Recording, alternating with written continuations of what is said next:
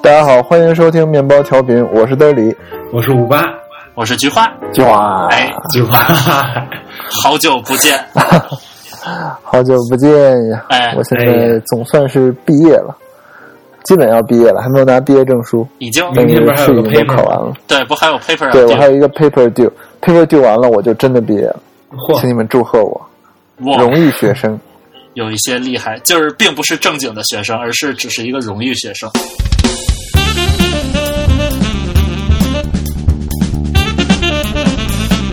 面包调频，今天咱们聊一聊什么？苹果二零一五 WWDC，好不好？啊，这个六月八号显得我们很随性。六月八号啊，北北京时间的六月星期二凌晨，哎，对，在在这个旧金山，嘚儿里，你现在是不是就在旧金山？对我现在就在旧金山。你是为了你是？去参加那个了吗？对我被邀请了，我被邀请了，但是和我的这个毕业时间冲突了，所以我就婉拒。啊？那你在旧金山干嘛？我在旧金山在游玩，做一些 touristing 的活动去去旧金山写 paper，啊。对，还有一，真是服了。不管怎么说吧，咱们就是一个一个细数一下现在我们已经知道的信息关于 WWDC。第一个，那从哪开始？你们谁说一个？最大的新闻应该是他要出一个呃流媒体的音乐服务，是一个全新的服务，跟原来的 iTunes Radio 不太一样。这个据说是一个收费服务，据说是十刀每月，然后就是 unlimited access to music，就跟 Spotify 一样。但现在 Spotify 的定价是怎样的？我不太不太用嘚儿里，呃，Spotify 是七点九九，嗯，所以苹果这个那个传出来的定价比 Spotify 还高，所以我也不知道为什么苹果觉得自己能做成这个事儿。对啊，就而且它只是一个 offer 这么一个呃音乐服务，它都没有 offer 什么免费的 layer，就只有一个收费的层。但是据然后还比说 Spotify 这个免费的 iTunes Radio 还会留下来，就是一个一个以广告为赚钱方式的一个免费电台。哎，那我就搞不懂他们两个之间的曲库啊，什么是共享的吗？我为什么就相当于用户有两个入口，是这个意思吗？你是说 iTunes Radio 和这个？呃，对对对，哦，它的区别是 iTunes Radio 只能 start 一个 radio，就跟豆瓣电台一样，你从一个歌手或者啊，豆瓣电台不能从歌手开始啊，但是你从一个歌手或者一个类型开始一个电台，你是控制不了它放哪首歌的，嗯，也控制不了放歌的顺序。然后我记得你跳歌的次数也有限，跳几次歌就得开始听广告了。但是，啊、它新的这个流媒体服务应该就是你可以点歌，你选任何一首歌都能立刻放。嗯，或者呃建立自己的 playlist 这样的，其实就和 Spotify 一样，而且 Spotify 的免费用户其实也在电脑上可以点哪首放哪首，只有在手机上你不能点哪首放哪首，所以我其实完全不知道为什么苹果会有优势，除了它会直接植入 iOS 之外。对我并不觉得十块钱，就之前那个 Bass Music，就那个那个 Doctor Dre 做的那个流媒体服务，在被苹果收购之前的定价就是十块钱，就是十块钱每月。嗯然后当时它好像在被收购之前只有十几万，就是并没有上一百万这个数量级，就十几万的用户啊、我并不觉得嗯就有谁会就去傻不拉几的去交十块钱，不而不用这个 Spotify。其实我我并不是看特别懂，但是我觉得一个好处是，呃，Spotify 现在确实这个软件做的非常不好，就它尤其在 iOS 端，它确实功能都做到了，说话功能也没有做到，就到现在它都没有一个 sleep timer，你都没有办法设一个三十分钟把它关掉这么一个选项。然后还有一个它不好的地方就是，你选择哪些歌曲下载到本地，哪些歌曲不下载到本地的时候，你基本上只能按照我把这整个 playlist 都下载到本地，或者我把这整个音乐人下载到本地。然后你下载之后，你并没有一个入口，你可以看到所有在本地的音乐。所以，呃，就除非比如说吧，你把所有嗯 Katy Perry 下载到本地了，但是假如你有另外一个播放列表，里面有 Katy Perry 的歌的话，就是只有 Katy Perry 歌本地，其他还都要费你的流量。就你没有任何方法可以区别出这样一种歌。嗯嗯，那那对，所以说这个还挺不方便的。但就连虾米啊，你看嗯国内这些音乐服务全都有一个什么本地音乐，我觉得这还挺方便。嗯对我网易云觉得不能音乐对跟不能跟国内的比，国内的这个音音乐应用比国外的那些客观上说是好用挺多的，毕竟是不要钱。但就是我我感觉你说如果苹果出了这个，那它也会允许你随便的下载到本地离线来放吗？那这样的话，它那个 iTunes Store 不就是完全就没有用了吗？对呀、但是你要想，这个市场总会被蚕食的，iTunes 这个模式它总会被免费音乐所打败的。嗯，就这是我的想法，我不知道你们同不同意。但是是这样，但是这个嗯 iTunes 本身现在给苹果每年还能带来挺多的现金流入的。就这个模式本身，虽然它是逐渐的衰败，但是现在它体量依然是很大的。我不觉得苹果会有这个勇气，就说一上来十块钱每月随便下。但是我觉得这个取决于你看问题角度不一样。这么说啊，比如说以前 iTunes 带来，呃，能带我我不记得具体数，比如说能带来 one billion 的 revenue，然后可能你加了这个新的流媒体服务之后，新的流媒体服务带来 one billion revenue，可能原先的这个 iTunes 只能带来零点五 billion 了，所以说相当于你的净 revenue 增加零点五，对不对？嗯对，但是假如你换一种方法来看的话，就是假如你不做这个流媒体服务，别人也要做这个流媒体服务，那你的 iTunes revenue 在一定时间内不管怎样都会下载到零下降到零点五。那也就是说，你现在加了这个流媒体服务，增加 one billion 之后，你的 revenue 增加其实是 one billion，能明白我意思吗？所以取决于你怎么看这个问题了。假如你从不管怎么样都要被蚕食这个角度看的话，你是你的这个呃增加流媒体服务的 incentive 是很大的。嗯，话确实是这么说，但是就是呃，在短期来看，我依然觉得就是它的这个 iTunes 的模式现在运营的还整体上还挺不错的。嗯，就它，我我感觉没有什么激励去自己来打破它现有的这个模式，而且十块钱每个月，谁会去买十块钱每个月？我我总感觉不是特别靠谱。不过可以等它出来，咱们看一下它的功能怎么样。可能它还有别的功能，它是不是？呃呃，我看之前有外国媒体报道说，它会就是会做一个更好的歌单推荐的这种算法出来。啊、因为它毕竟有 iTunes 那么多的数据在那儿，它可以好好用一下。这一点，那不过说到 iTunes 这个算法，最近好像就苹果越来越倾向于就是用人工的编辑的方式来来进行一些整合，比如说，哎，不是前前几天 App Store 上不是有一个游戏类别，就人人工筛选出来一个游戏列表，包括 Beats 这个音乐，其实一直也都是。就是是是人来去归类去整理这些音乐，所以我觉得，嗯，他我觉得我觉得他这么做的话，也不会让人很奇怪吧。而且肯定效果要，就是现阶段效果要比那个算法自动出来的要好很多。但你人工怎么可能为每一个用户来，就是给他推荐他最满足他口味的音乐呢？像那个 Beats，它是有一些，我记得有一篇谁写的文章说，呃，应该是 Max Story 那个那个那个作者很早一篇说那个 Beats 的音乐就是两个乐队没有什么关系，但是他们曲风很像，然后他们都会被人工的归类到一起，这些都是算法做不到的。我觉得可能算法覆盖的面很小，但是它可以起到以点带面的这种作用吧。就肯定，呃，算法还是必须的一个东西，但是呃，人工的作用应该也是不能忽略的。嗯，这就好像这个美国这些有钱人，这个吃多了那个机器产的米，或者说吃多了。呃，穿多了这个特别好的棉花的衣服，然后突然又开始讲究什么从非洲过来的有机生活对有机手工棉，就必须得 hand picked。你说花了一百年才把这个技术从 hand picked 变成了现在这种大大量的生产，然后他们现在要回去，嗯嗯嗯就非要那个人味儿。嗯我觉得可能也差不了太多。嗯嗯嗯嗯嗯，嗯，对，我觉得还是比较期待吧，比较期待这个产品最后能做成什么样。而且，不过反正这个产品在中国也用不了，对对对，其实期待了也没啥用。不一定用不了吧？你为什么觉得用不了呢？就因为没有任何消息。对啊，而且就国内没有任何一个就是外国的流媒体音乐能够进入国内的市场，目前还没有。我不觉得苹果也能进入这市场，花了这么多年，它的那个 iTunes 还没有进来。嗯，对，包括他的书店什么的都没进来。对，我觉得啊这么一想还我觉得一方面是有经济利益的原因，另一方面也有意识形态的原因。我我个人认为，这个服务短期内在国内肯定是用不了。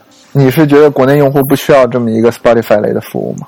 就是还是说因为国内用户已经习惯了不付钱要这样的服务？没有，我觉得就是政应应该是政府有管制，不让他进来。就如果说 Spotify 进来，肯定有用户愿意为他付费。而且现在现在国内大部分音乐软件还是免费的吧？对啊，就像虾米这种，说实话都是免费，Spotify 的歌它全都有啊，对对对对，但是我估计都是盗版的。你觉得有可能不是盗版的吗？他们好像说现在版权特别复杂，就是比如说咱们国内有有一些 label，然后你这公司你这个，比如网易跟中国好声音签了，按说他们应该是签的一个独家协议，嗯，但是 QQ 就可以把他们那音乐给弄过来，然后说这个下边写一行字，说什么版权来自第三方，然后你就可以放了。说这其实是处于一个灰色地带。哎，不过好像说反了，应该是 QQ 跟好声音签了，然后网易干了这事儿。嗯，但是总而言之，这这事儿就在国内还是怎么说呢？还是监管不够。对，你想这么说，虾米所有的歌，你也说不清谁谁是是不是正版。你想虾米的曲库英文歌这么全，真的是特别偏的小众歌手，他全都有，不可能是他去跟人家买了版权的，肯定是他拿过来，就是人家不告他，他就不撤嘛，嗯嗯，对对吧？对，所以就是这个国外要不要进来，其实和这些关系也挺大的，就真得监管机构特别明确的想管这个事儿，才可有可能让国外的进来。嗯要不然国外也不会进来。就是你想，我们付着钱放着歌，然后他们就是直接盗版了，然后放着歌，怎么可能拼？就是外来的服务怎么可能拼得过本土服务？直接就劣币驱逐良币对我记得知识产权立法已经嚷嚷了好一段时间了，但是不知道现在有没有什么新的进展。最近不是李那个李克强总理又唠叨了这这一遍吗，光光唠叨没有用，但是觉得每次就是雷声大雨点小嗯。对，我觉得还是这个立法还是得等国内的居民的购买力再上升到一定程度以后，它才能立法。就现在一下立法了，就是人民群众一下就消费不起来。嗯，不过我觉得，哎，有的时候一些厂商也应该就是聪明，比如说你看 Evernote 跑到中国来，一下把那价价格打了一五折，打了一个三折，哎，那就有人买了呀。嗯是我觉得有的时候就是你进到这种地方，进入这种特殊市场，你就应该想一想换策略。对但我觉得国内的这个嗯，不国内这个互联网市场，我感觉是就是最最最封闭、最最最最怎么说排外的一个市场，就是政府就对互联网管的特别严。那那是你没见过日本市场，就是日本市场，日本市场是他们由他们的消费者自行来选择的，其实是，并不是说政府有规定说不让你用 Google，不让你用 Spotify，但国内就是他就就是不让你进来对对对，啊、所以中国互联网现在这两年能搞这么好，就跟政府的那个那个那个策略是有关系。我上回还看到一个知乎上一个，我不记得是不是知乎了，反正说一个问日本人为什么对呃 App 要求那么苛刻，就是国外很多红的 App 都进不去日本，就是因为你这个 App 只要有一丁点儿不好的地方，日本人就在底下骂，给你一星评那个差评。差评。对，然后最后就所有的 app 都一到两星，然后有一个 app 说改了一个功能键的位置，然后底下骂的就狗血淋头，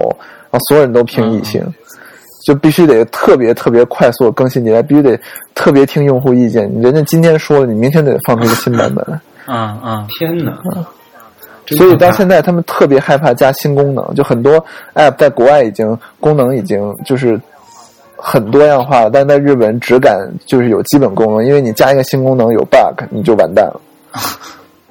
他立刻就说：“我去用别的。你要明天，说 有一用日本用户说，你要是在几月几号之前不发布一个新版本，把这个改了，我就去用其他的 app。就是好多人就是用这种威胁这个 app，所以说还挺恐怖的。啊，真可怕。啊，我就是想说日本市场排外。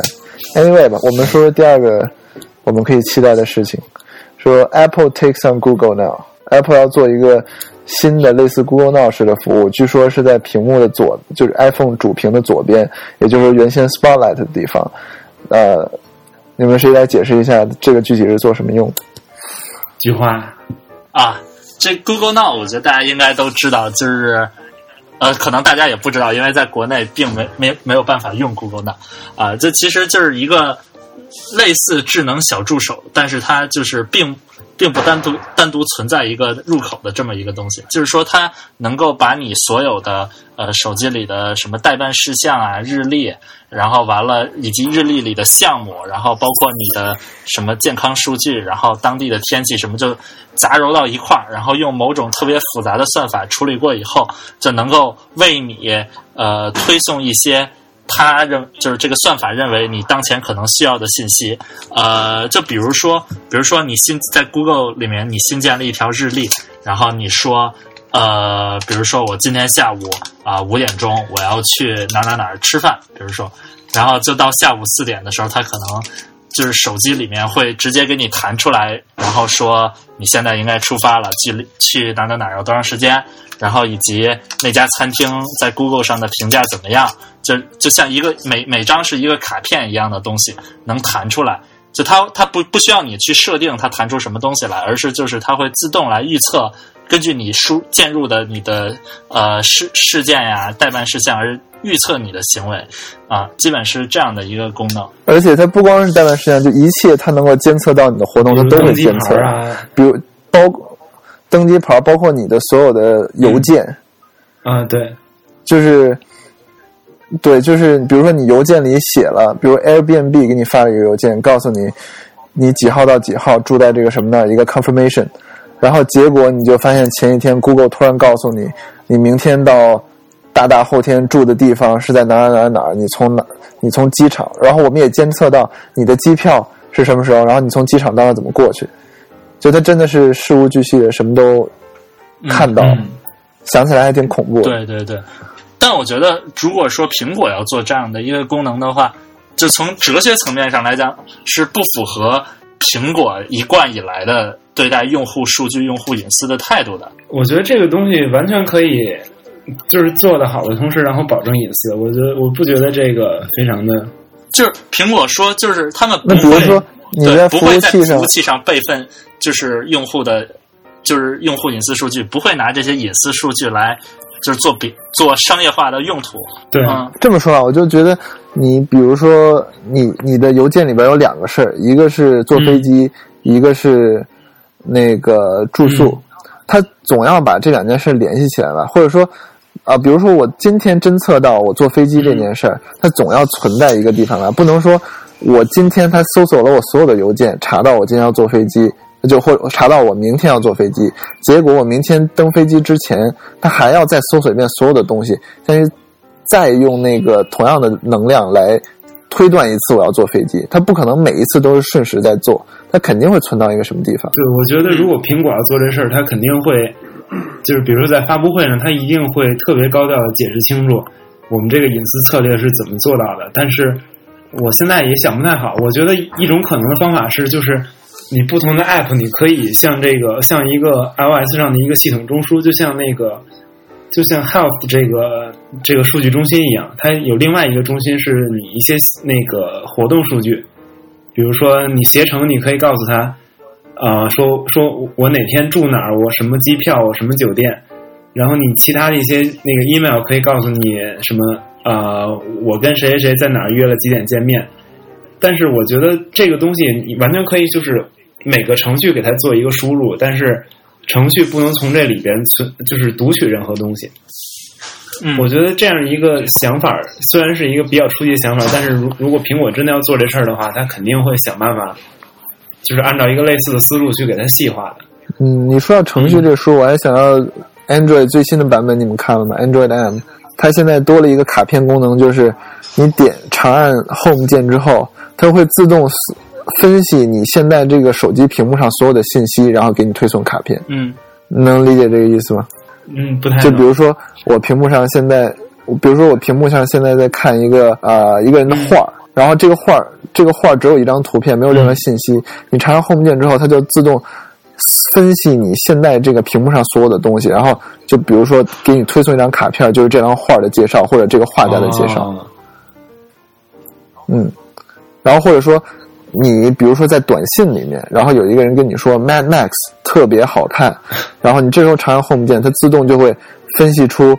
你这条短信屏幕里面短信有什么内容？然后他给你推送一张卡片，是 Mad Max 剧情简介，trailer，还有有哪个电影院在播 Mad Max？、啊，我觉得这个功能对是有点恐怖啊。就那这样的话，就你每摁一次 Home 键，就相当于把你现在在做的事儿这个数据传回到它的服务器上，然后它的服务器再给你传回来一个它分析的结果。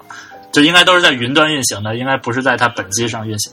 对，那这个好恐怖啊！你对谷歌自称很危，自谷歌自称很安全。就相当于你不过你在干什么都暴露给给他。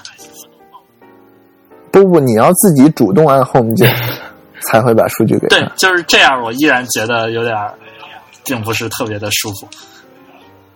就嗯，对，啊但但但我觉得隐私这问题这么说吧，你觉得现在就是那个 iOS 八的这个健康应用，你你们觉得很恐怖吗？怎么讲？就是就是时时时时刻刻记录你有对对，比如你说步数步数、运动状况，然后心率啊之类的。嗯我觉得这个东西很大的安全感，就是来自于你知道哪个 app 能够读取你和写入你的这个数据数据库。嗯所以说，如果如果将来如果苹果做这东西的话，我觉得它一定也是就是很明确的说哪个 app 可以写入这个数据库，然后你也可以给它是你可以决定自己是否给它读取的权限之类的。我觉得这个东西只要它你能够追溯到是哪个 app 干了什么事儿，我觉得就就很好办了。嗯，但我觉得 Prism 之后，假嗯，大家还在做这种事儿，我觉得其实也挺让我惊讶。我觉得美国这社会还挺保守的，不知道为什么对这些东西 tolerance 才那么高。我觉得嗯用谷歌产品可能大家可能都不关心这个事儿 tolerate 这件事儿。好吧，那我们下一个更新，有可能的更新，就是谷歌的地图呃什么呀，苹果的地图应用要加入公共交通了，就是再也不用跳转到第三方的软件！每次都要拿一个高德地图，哎呦我去！啊！我在国内都用百度地图，我在美国都用谷歌地图，从来没用过苹果嗯地图。因为啊，对，苹果地图还是挺不好用。我是在国外也不好用，国外还是觉得谷歌也特别好。最近那个 Marco Arman 不是还发了一篇文章，就说我基本不用谷歌服务，说我觉得苹果地图就挺好使的。啊，我我我最近在加州 road trip，我确实也发现苹果地图挺好使的，就是从比如导航的效率和导航的人性化来看，我觉得比谷歌地图在 iOS 上的表现好了不止一点半点。嗯对但问题就是，可能因为我平常没有车，所以我用的都是 public transit，所以我就不用苹果地图。假如是有车的人，我觉得是够好的。嗯，对的对的，但可能也是只有在美国，而且特别在呃加州也有可能，地区它对，毕竟是表加州比较好，并不能代表它在它在中国的表现就很好。大大本营嘛。嗯，那希望，所以说你们觉得加了这个 public transit 之后，它有可能会所有人都用？反正我我觉得，如果他要是能跟高德，就是因为国内他是拿高德的数据嘛，但是如果他真的嗯能跟高德一样好用，然后又没有说每次启动，然后他们还得点好多好半天那个启动动画的那那个那个繁琐，我觉得我肯定会用的。现在就是我觉得高德让我烦的就是它那个你每次开启它的成本太高了。嗯，对对，对它它会贴好多乱七八糟的别的但我觉得有一个 problem 就是，嗯我觉得有一个 problem 就是现在很多用户已经习惯了不用谷歌地呃不用苹果地图了。我现在苹果地图压根儿不在首，首页，我也不在。就是我一不在不管查什么东西，对我永远是先打开其他地图。我在国内用百度地图，我在美国用谷歌地图，我已经没有这个习惯了。除非是它 integrate 的特别特别的好，就是比如说你在 Yelp 查到一个什么东西，然后直接就有一个店说，呃，直接有一个键说我怎么 public transit，然后一点就就是苹果地图，这样一次一次给人信心，才能慢慢把苹果地图的地位提到首页上来。我觉得，下一个，嗯，这个对对，好像听说就是下一个版本，就大家都会猜测，基本已经确定了，就是在 WWDC 上面会发布下一个 iOS 但是这个大版本好像没有爆出来任何后对。对，就是一些没有大更新，嗯。嗯，对，据说就是 bug 太多。据说就。因为前几个版本，就我感觉就最近两年对 iOS，我觉得这样挺好的。咱们以前不也说过，就苹果的这个更新周期，它现在那么多人用，每次野心这么大，他压根没有办法 afford 一年更新一次，然后还做到没有 bug。对，确实是。嗯，对放慢脚步也挺好。对，我觉得一方面是把 bug 修一下。我还记得当年非常嗯，流畅的 iOS 三和 iOS 四。我们对当时觉得 iOS 就觉得那时候觉得特别爽，嗯，所有东西都如丝般顺滑。对他这次还说，就是一方面是修补这个 bug，然后另一方面会添加更多老旧设备的支持。就现在用，比如说你现在还在用 iPhone 四 S 的话，就基本上新系统是没有办法用的。就现在这个版本的系统就会特别卡，嗯然后以及功能也不是特别的齐全。嗯、但它据说是会在这个版本里面提高这个新系统在老设备上运行的稳 OK，定性和流畅性。还有什么？还有据说新的 iOS 会在 iPad 上增加 split screen multitasking。就是同屏多任务嘛。嗯我记得之前好像有一篇，嗯，有一篇文章说过，就是苹果可能更倾向于在发布新新一个版本的 iPad 的时候，在我觉得这的介绍个这个功能。功能基本就说明了 iPad Pro 是一个 real thing。对，因为 iPad mini 就我觉得太小现有的 iPad 那个 Air 我觉得也对 iPad Air 有点点小的。对，嗯，嗯，对对对对，嗯，我还挺期待这个功能，就是看它到时候怎么交互。这里问题挺多的，其实。对，就是两个 app 之间嗯能不能互相交互？对，就比如说你能从一个东西拖一个东西到另外一个地方，我觉得它这应用程序怎么能够很好的 handle 这些传送，我觉得还是非常重要的。对，这样就对对，直接拖就违背了现在的呃 App 之间传送数据的对、嗯这个沙盒的方式了。包括呃，那我们是用 Share Sheet 呢，还是怎么着？然后以及我们能不能同时，比如说我开一个游戏，我那旁边再开个别的，或者我同时开两个备忘录，我开两。对，对这这好多好多问题都在这儿。行吧，那我们只能看。我其实觉得这个真正发布的可能性没有那么大。假如没有新的 iPad，、嗯，对，我觉得，对他又说要这两太维持 iOS 的而且稳定性，要就发这个，东西很大程度上依赖于第三方能不能把这些东西做好。但是现在现在好多第三方连 iOS 八的特性都不支持，我觉得又支持这么大一个呃几个亿的大工程，我觉得很难，对吧？嗯行吧。那还说要换新字体了，这个新字体叫 San Francisco 五八，这你比较了解。啊这个 San Francisco，呃，这个 Apple Watch 的用户应该比较熟悉，它是呃被用在了 Apple Watch 上的方方面面，比如说你的短信啊，然后你这个 UI，还有呃健康数据，就所有的英文字体都是一个叫 San Francisco 的一个新字体。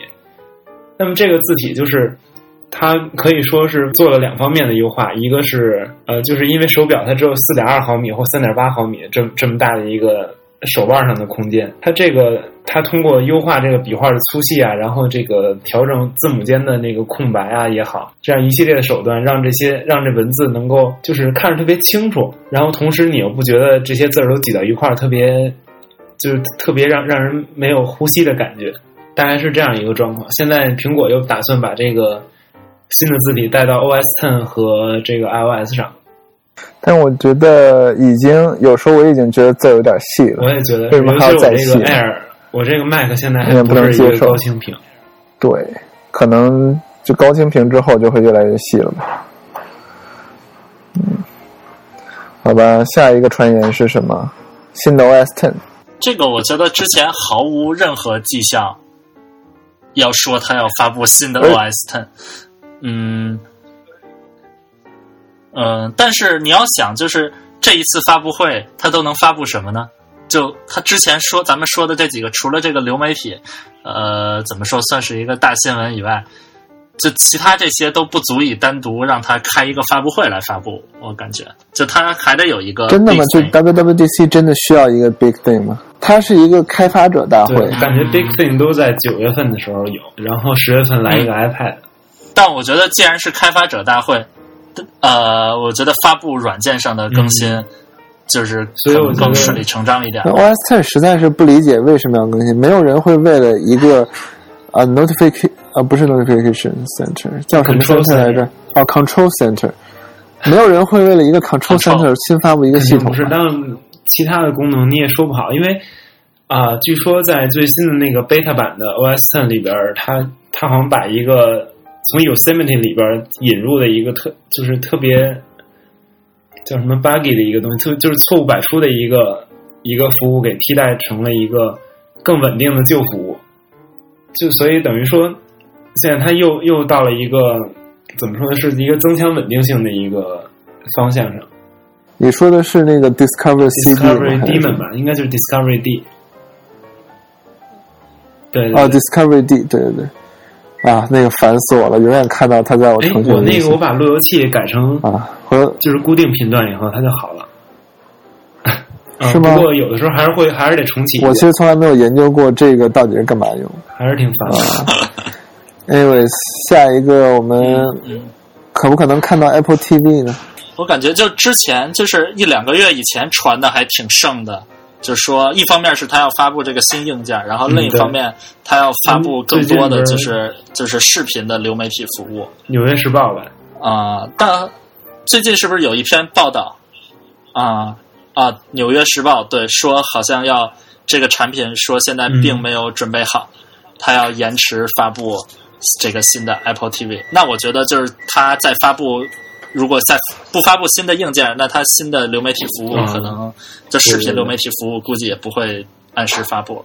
我就一直感觉，就是苹果好像一直有这个占据客厅的这种野心，但是它一直走的磕磕绊绊，不是很顺利。就现现在的这个 Apple TV 好像还是两年以前的一个版本，嗯，就是对，而且就是上面没有什么特别多的功能。嗯，对，假如就是它硬和软新出的都走得 Apple 不太 TV，好你们会买吗？我我得观望一下。我觉得要取决于就是它和旧版的 Apple TV 相比，增加了什么新的功能。如果是只是软件上的更新的话，呃就是服务上的更新的话，我可能就不会买了。就是毕竟在国内，就算翻墙的话，对对对就是有加的道理有道理这种高清视频也是有点费那。还有还有一个传言是，要可以做 Apple Watch 的原生 App，、嗯，就是脱离 iPhone 的，就是现在所有的 Apple Watch 的原生 App？对，现在所有都只是 iPhone 的附属品。但是我觉得，既然一个硬件它已经定位成一个 iPhone 的配件儿，它的软件又能怎样？啊，我是不太信任它现在作为 iPhone 的配件，它，的性能有 Apple 点吃 Store 里。边儿，那前一天修 iPad，然后玩了会儿那 Apple Watch，它就五分钟能卡五六回的那种感觉，就是哇特别不爽。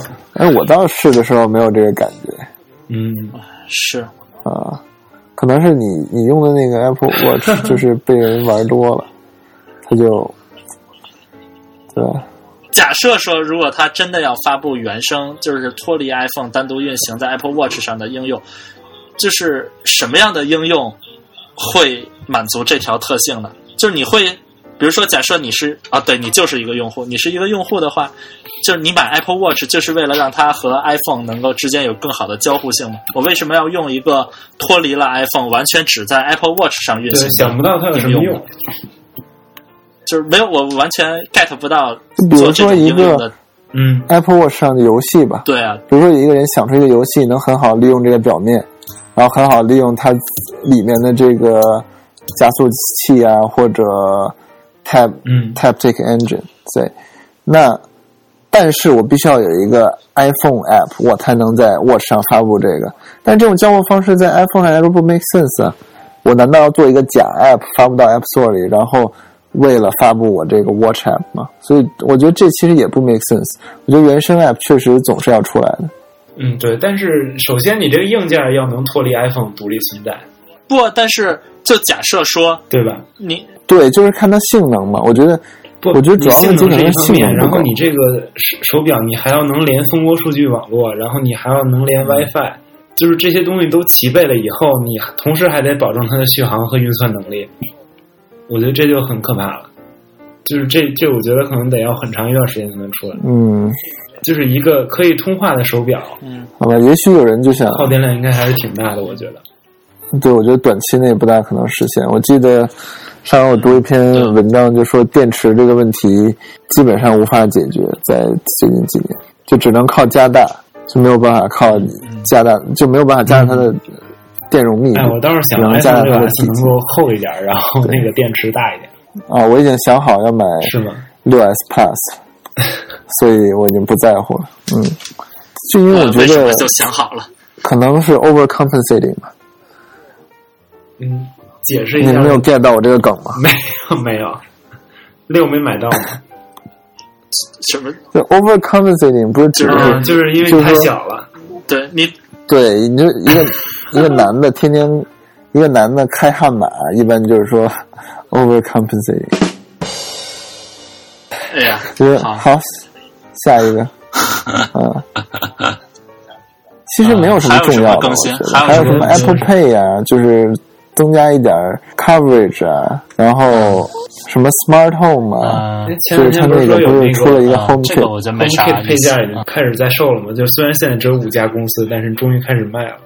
啊，就这个 HomeKit，我感觉特别，就目前来讲是不太靠谱。就是你现在卖的卖五家配件的五家公司卖配件的，都是一些就是 startup，然后硬件创业者，但并没就你，比如说你要买家电，你要买个冰箱，你不可能说去买一个。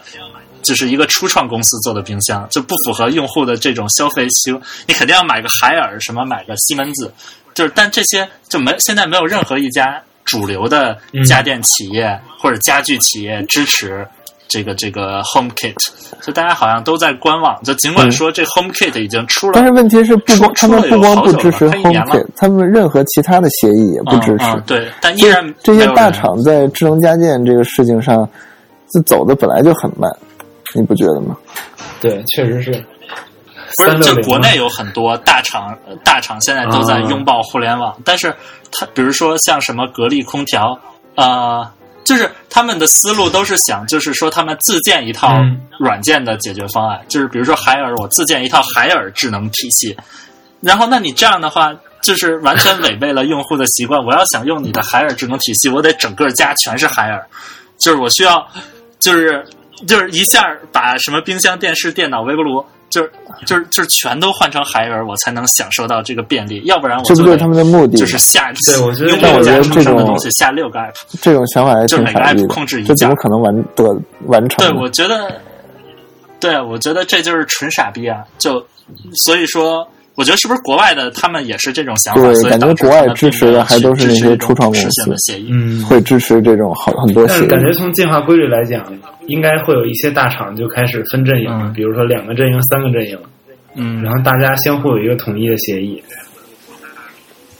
你觉得嗯，对，会这有可能就跟 currency 一样。啊，对然后就跟当时的 AirPlay 和那个叫 DNLA 的那个，就 AirPlay 是苹果这边的，然后谷歌、微软他们不是有一个也有一播放协议嘛？我觉得这个应该是应该是相似的。嗯，对，我觉得感觉苹果在这个事儿上，他自己也没有很主动积极。就像他推出 Apple Pay，他可是就是一家一家大银行去，就是单独去谈下来的，并不是说就他们就主动就来。但苹果现在这个 HomeKit 推出这么长时间了，他就搞了几个初创企业，他并没有主动的说我去 pitch 你这些大的电器企业。嗯，你西门子过来跟我做一下，嗯，对，我就不就没有这感觉，确实。对啊，我就不明白他进度这么慢，他又不主动努力，嗯，就白白让把市场都让给小米了。可能人家背地里在努力吧。可能我们今天就立了一个 flag，然后两天之后在发布会上说我们和 blah blah blah 达成了协议，也都没准儿。毕竟 Apple Pay 不光是和银行嘛，它毕竟也发布了什么 Panera、什么 Whole Foods，就类似这样的商家嘛，商家也都是一个一个去谈的呀。对对对，嗯所以这个有可能也是同样的吧。也许吧，但我我觉得这种大事儿一般都藏不住。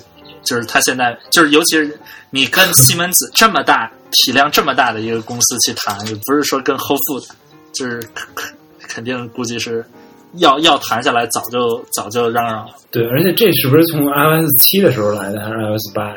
呃，就是现但我觉得无论如何，这已经一年了，对对真的是够慢。对对，现在我觉得再这么搞下去，就小米就要超过苹果了。对我现在家里小米的东西渐渐的多了起来，我非常害怕。你都在用什么？我有两个小米插线板，嗯，还有一个小米移动电源，还有两根小米的 iPhone 数据线。就差在脑门上纹“雷军”两个字。对，嗯，为你骄傲。我觉得确实这些东西做得好就应该用嘛，没有必要因为是一个这样品牌嗯，对就对我。其实对它品牌倒倒不算太介意吧。它的因为它的手机确实是做的不太好，我觉得是就是在我的消费啊，审美我像安卓里面，小米已经算做的是，如果不说最好，也是排前三了。嗯，就对对对对，你是说在所有的安卓手机吗？我觉得这不一定吧？我觉得 LG 那个 G 四，还有三星，还有什么就国产的，就说一加、魅族做的都不错呀。呃，我觉得就是它生态比较 还有生态比较完整吧，就是在不用那个就是非非 Google 原生系统的情况下，如果大家都运行的是自家定制的那个系统的情况下，还是小米做的比较好。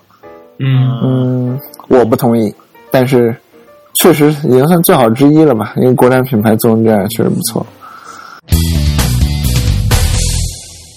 那最近还有什么新闻啊？还有一个新闻是 Recode 被 Vox 收购了。哎，啊，Recode 是莫博士，莫博士英文名叫什么来着呃，这叫什么莫 Mobber 呃什么莫莫莫莫森 Moss 伯嗯，Yeah，然后他离开 Wall Street Journal 之后，自己建了这个网站叫 Recode，然后做科技新闻。结果最近被这个一个媒网络新兴媒体公司 Vox 给收购了，Vox Media，The Verge 也是 Vox Media 底下的。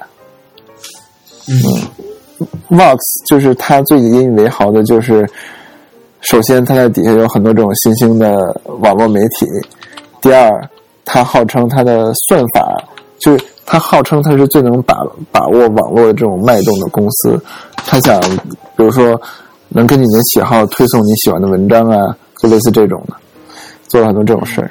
嗯为什么这么有名的一个人做这个网站也需要被人收购才能活下去我觉？得就是他可能是他只是一个记者嘛，就是只是内容做得好，并不代表他网站这个这个整体的策略能做得好。就是光会写内容可能还是不够的吧。啊、而且我看上那个 Recode，我并没有觉得它有很很清晰的盈利模式，也不知道它之前拿了多少钱，能烧多久。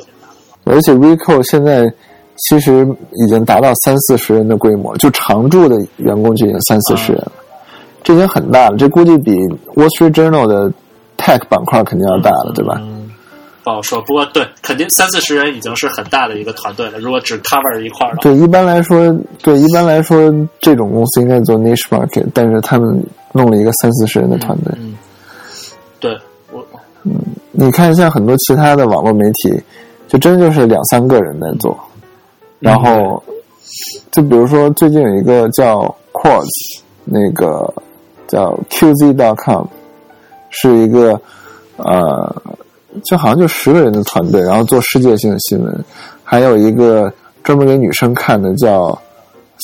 呃，叫 Skimmit 还是叫什么？是只有两个人的团队，每天在那写新闻 newsletter。我觉得这种反而比较容易活下去。一下养三四十个人，还没有什么盈利模式，太确实烧钱烧的太快。对是这样的。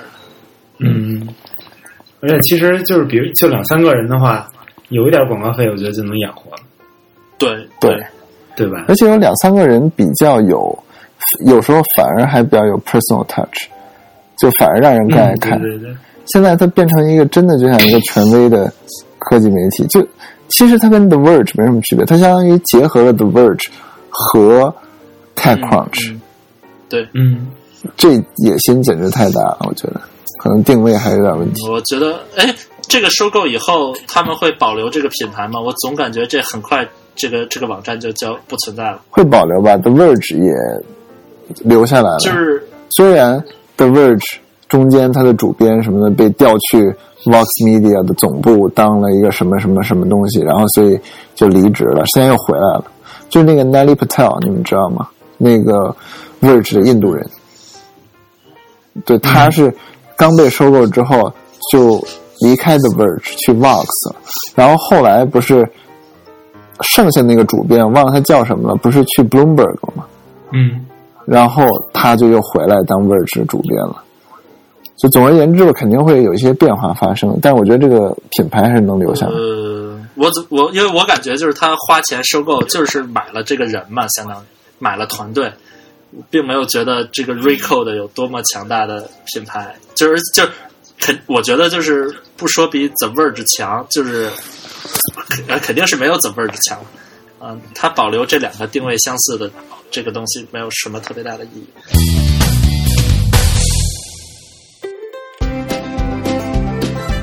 我我最近去台湾了，刚回来，哎，然后觉得台湾那边，哎，我觉得那边人特别好客，特别好。是吗？对，就就是加上语言没有什么障碍，你就会觉得，呃，在那边就感觉到处都是五星酒店的服务一样，就大家都特别温柔，对你都特别好，特别热情，给你指路啊，然后告诉你什么什么好玩，什么不好玩，嗯，就弄得我还挺想念北京这种这种粗犷的感觉。我一回来，然后就还没下地铁呢，我就听俩娘们儿就掐起来了，就惊 骂声，哎呦，我觉得特别亲切。是吗？所以说嗯我们、这个我们还是人比较贱，不适合在这种环境生存。啊，可能是有点吧。哎呀，这个你在台湾有没有使用一些当地特色的呃什么 App 呀之类的产品吗？